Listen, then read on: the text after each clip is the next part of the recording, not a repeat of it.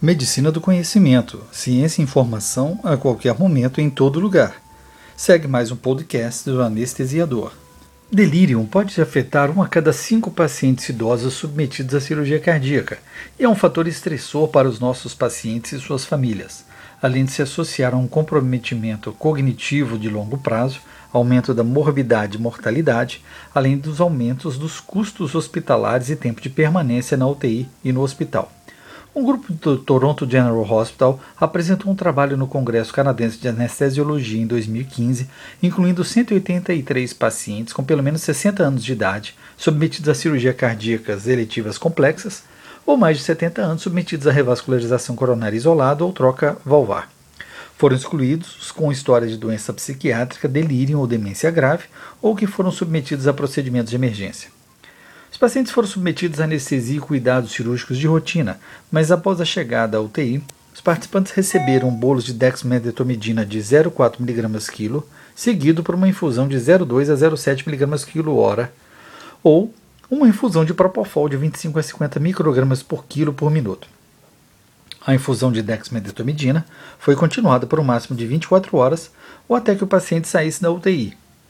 Por não haver preocupações com depressão respiratória, eles foram capazes de continuar com a dexmedetomidina na UTI mesmo após a extubação, enquanto o propofol foi descontinuado para a realização da extubação. O delírio foi avaliado pelo método de avaliação da confusão mental, CAM, para a UTI antes da cirurgia e a cada 12 horas, ou quando necessário, de acordo com a condição clínica do paciente. De 16 dos 91 pacientes que receberam a dexmedetomidina tiveram delírio pós-operatório, 17,5% em comparação a 29 pacientes dos 92 pacientes que receberam Propofol, 31,5%.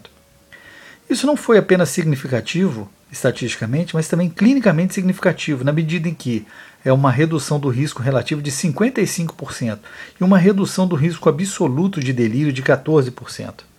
Além disso, os pacientes que apresentaram delírio em uso de dexmedetomidina tiveram como duração média dois dias, enquanto que os que apresentaram delírio após o uso do Propofol tiveram em média três dias de delírio.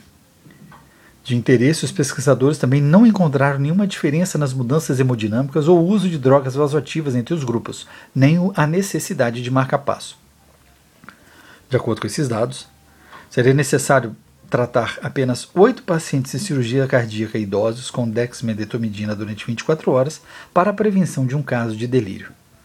Isso nos diz que para pacientes com maior risco de delírio, o uso de dexmedetomidina já no intraoperatório, em cirurgia cardíaca até extubação, pode reduzir as complicações dos pacientes, morbidade e tempo de permanência na UTI e hospital.